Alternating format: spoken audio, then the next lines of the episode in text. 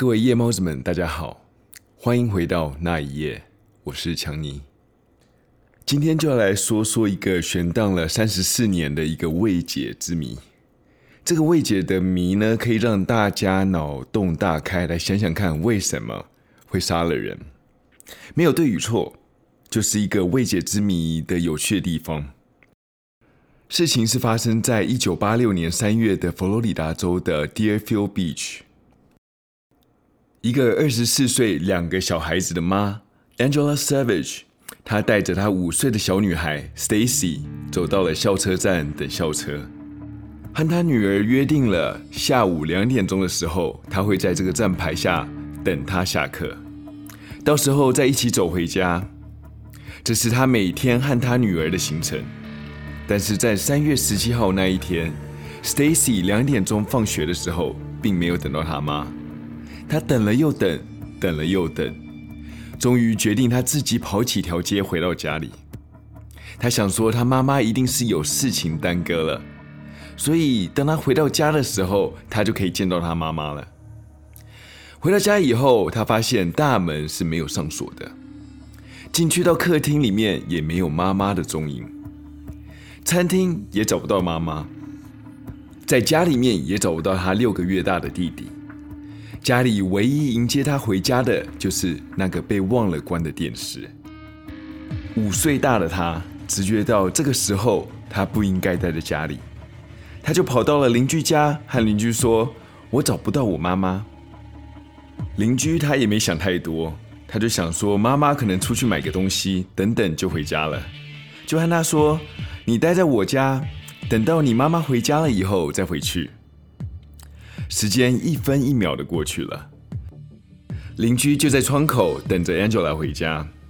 看到了 Angela 的哥哥 Wayne 下班以后回家了，就上前和他哥哥说：“Angela 没有回家，也没接到他的女儿。” When 走进了房子，看看 Angela 是不是在房子里面。他走进了房子，看到 Angela 的未婚夫 Duane Mitchell Sr. 就像没有事一样坐在沙发上。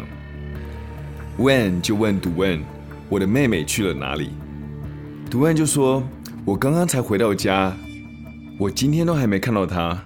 我回到家的时候，我就是一个人了。”Duane 跟 When 他们就分别行动，去找找看他们所认识的人有没有人知道 Angela 去了哪里。When 发现 Angela 和另外一个哥哥 Ronnie 在一点钟的时候差一点点有和他见过面。他一点钟的时候有去一个便利商店去买东西，那里的老板和 Ronnie 讲说：“你的妹妹刚刚才出去。” Ronnie 头探出便利商店的时候，并没有看到他妹妹 Angela。这时候，他的妹妹 Angela 早就已经离开了商店。除了在便利商店以外，其他的家人与朋友在今天之内都没有见过 Angela。到了当晚的十点半，他们决定要去报失踪人口，而当时是毒案去报了警。Wayne 他说，当他看到他报了警以后，看得出来他是真心担心 Angela 的。当晚他们几乎就是彻夜未眠的寻找 Angela 跟他的小儿子的踪影，但是他们却等到了一个非常惊天动地的坏消息。隔天凌晨的时候，警察通知了警局，他们在一个废弃的房子里面找到了一个非洲裔的女人。当刑事警察到了现场以后，他们马上就知道这个女的就是九个小时前才报了失踪的 Angela。当 Angela 被发现的时候，她身上穿着是整齐的，只有一双鞋子是不见的。但是警察知道，这其实是被事后整理的。他的裤子是穿上去的，但是扣子跟拉链却没有拉上。这个讯息让警察会觉得说，这个凶手应该是认识 Angela 的，而且很关心她。即使是死了，他也不希望她是被裸露的时候被发现的。所以这才大费周章的把她的衣服跟裤子都给穿好。第二点是发现尸体的地方。这个地点的车流量是非常大的，虽然是个废弃的房子，但是只要门是打开着，就很容易会被发现。这也是凶手不想要让他的尸体放在一个没有人会发现的地方，而慢慢的腐烂，导致最后找不到死者的身份。在警察现场初步验尸报告显示，Angela 是因为绳子勒毙而窒息死亡的。他的手腕跟脚踝上面都有明显的被绳子绑过的痕迹，而脚上、手背以及嘴上都有被拖行过的痕迹。当他们发现尸体的地方其实是第二现场，这也就是说，案发的现场其实是在其他的地方。但是要找到更多的证据的话，就需要把他的尸体给他送到法医那边才行。目前现在还有一个大问题，就是说他的六个月大的小孩子在哪里呢？在第二现场的时候，并没有看到他小儿子的行踪。看样子是凶手不想要让他们发现小儿子的行踪，才没有把他们带到第二现场来的吗？这也是警察现在在迫切要找的。警察通知了 Angela 的父母，和他说了这个残忍的凶杀案，以及要和他们说出另外一个不好的消息，就是他们的孙子也失踪了。当他们和他的父母联系的时候，他们接到了一个很惊人的一通电话。Angela 的小儿子被发现了。Angela 的邻居兼朋友有一天听到了很大声的敲门声，接着听到有人跑走的声音。开门后，他就看到了 Baby Duane，也是 Angela 的儿子，在他家的门口。警察推算了，只要他的邻居找个十秒钟到门口的话，就可以看到那个杀人凶手的面孔了。但是到他开门的时候，那个人已经走远了。发现 Angela 的儿子在门口的时候，他还是头好壮壮。在失踪的这几天，Duane Jr. 是被照顾的好好的，所以这让警察更确信了凶手绝对是认识 Angela 的，而且是很关心他家里的人。警察就开始调查 Angela 的交友状况。他们想要找出到底是谁想要 Angela 死，但是不想要伤害他的儿子的朋友兼凶手。他们想了又想，唯一能符合这些条件的，就只有他的未婚夫 Duane Senior。不只是杀了 Angela，而且保护好儿子以外，警察还发现他们在跟 Duane 讲话的时候，有一些很奇怪的举动。当警察第一次告诉 Duane 他的未婚妻被杀的时候，他的脸上表情竟然是很平静的，没有那种一般人会有的那种吃惊感或者是难过的表情出现。警察判定了 Angela 的尸体被移到第二定点的时候，大概为凌晨的一点到早上五点之间。他在这段时间没有任何不在场的证据，他不止没有任何不在场的证据。他连交代那时候做些什么，他都交代不清楚。当然，一般人来说的话，凌晨一点到五点那个时间的话，回答应该都是说在睡觉。但是他并没有说他在睡觉，更甚至于让他掰一个不在场证据，他都不愿意掰。Angela 生前最后一次被看到的地方，就是在一点钟的时候，在便利商店前面被看到的。这不代表说 Angela 就是那时候不见的。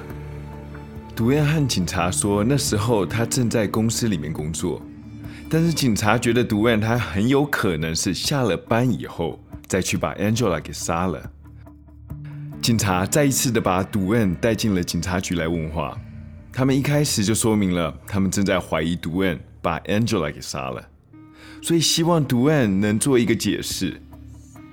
但是 Duan 所给的证词并没有帮他脱离他的嫌疑，反而让警察更深信了 Duan 就是那个凶手。Duan 并没有否认他犯案，他不疾不徐的和警察说了：“如果你们觉得是我做的，就证明给我看。”警察给他做了一个测谎，当然他没有通过。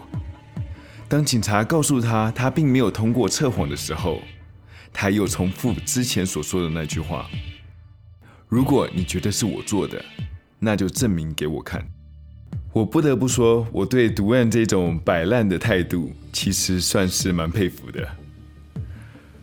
不管凶手或者是一般人，都会想办法让警察不要怀疑到自己身上，减少这种麻烦。全天下就只有他有这一种“来抓我啊，笨蛋”的态度，真的不禁让我佩服这种胆量。当然，这时候 d u a n 不是他们的首要嫌疑犯，而是唯一的嫌疑犯。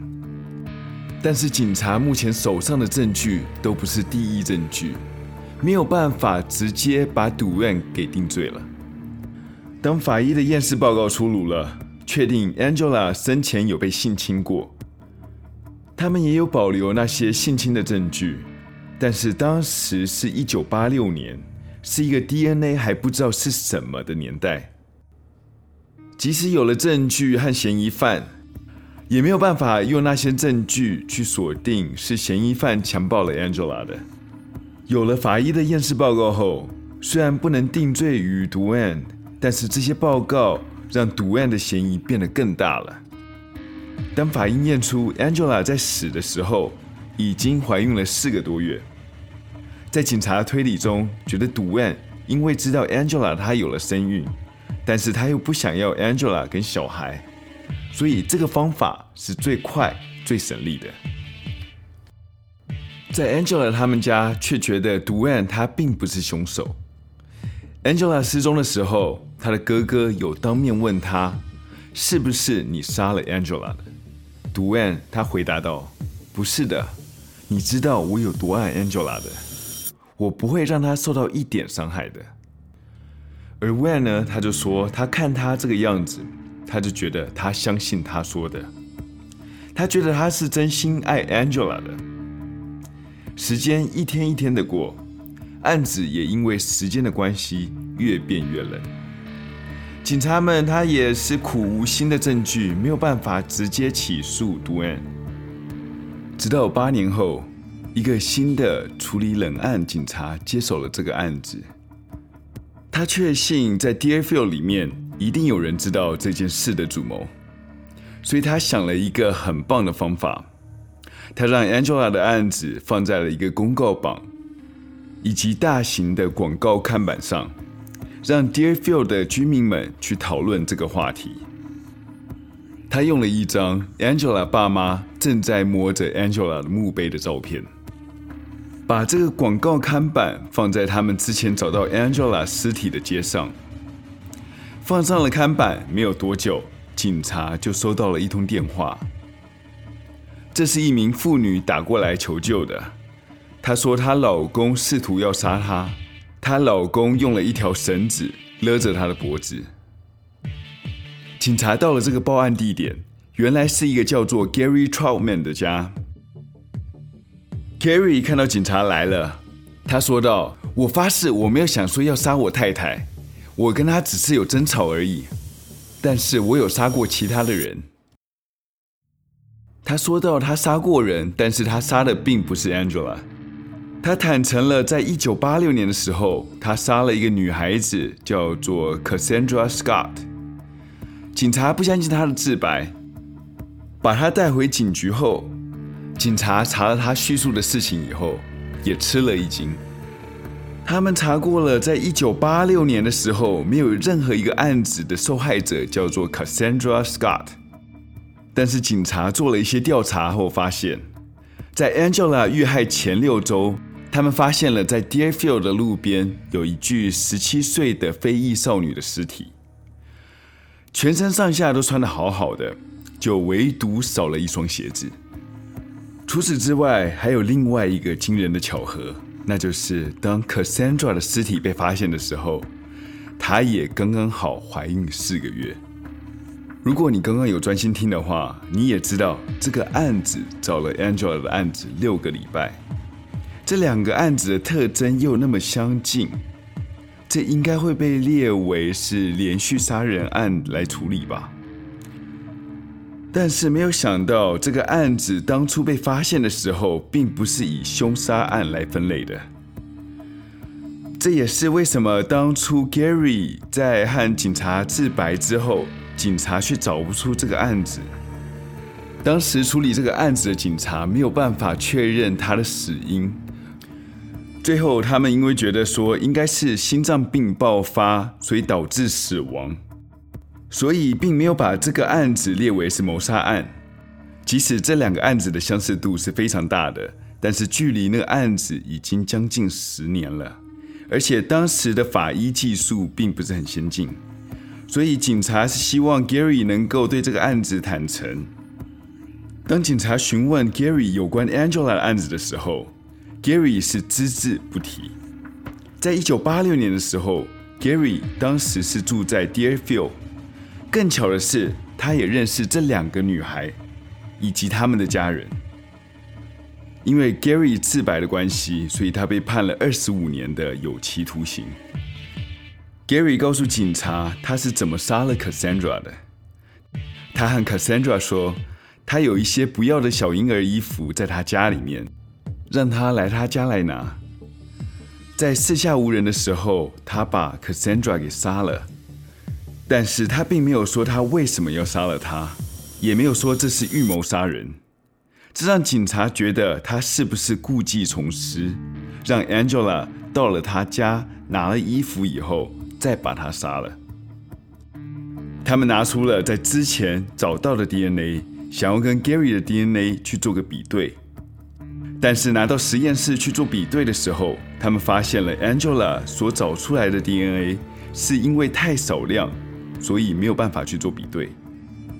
接着，他们就把这 DNA 拿回了储藏室里面继续储藏。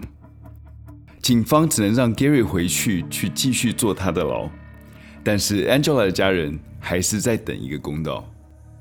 Angela 的家人深信 Duane 其实还是深爱着 Angela 的。Gary 就是那个杀害 Angela 的凶手。过了十年以后，Angela 的家人想要在媒体上面把这个杀人事件让大家都知道，这样可以让大家知道，让更多知道凶手的人可以站出来帮助他们。其中有一个记者帮他们到处打探，也更深入地挖掘到一些新闻。他们再次把 DNA 送到了实验室里面做检查。两千年后的 DNA 鉴定是突飞猛进，所以可以用很少量的样本，可以做出很多样的测试。记者是想要去挖 Gary 的故事。Gary 他是在一九九六年的时候，因为 Cassandra 的案子被判了二十五年的有期徒刑，进去服了役。在二零零六年的时候。记者要去呃监狱去探访他的时候，才发现到 Gary 是因为在呃狱中表现良好，所以就提早出狱了。当时的法令是说，当你服了刑期是已经超过了百分之八十五的刑期之后，你就可以提前出狱。但是如果在九八年之前所判的案子不适用此法，所以 Gary 他可以更早的出狱了。现在的 Gary 只是一个普通人，警察找上了他，询问了 Angela 的案子。Gary 却回答说：“我真的不认识他，和他一点仇恨都没有，也没有杀过他。”当 DNA 检验出来的时候，这些 DNA 的证明和他的证词是完全不一样，但是和他的 DNA 却是完全的吻合的。这让我想到，当初他承认了一个大家都不知道的案子，但是第二个案子跟第一个案子那么相近的时候，他却打死不认。不知道他到底为什么要隐藏这个事情。之后，五十三岁的他因为 Angela 的案子被判了一个三十年的徒刑。至于他为什么要杀了 Angela，以及只承认 Cassandra 的案子，却不承认 Angela 的案子。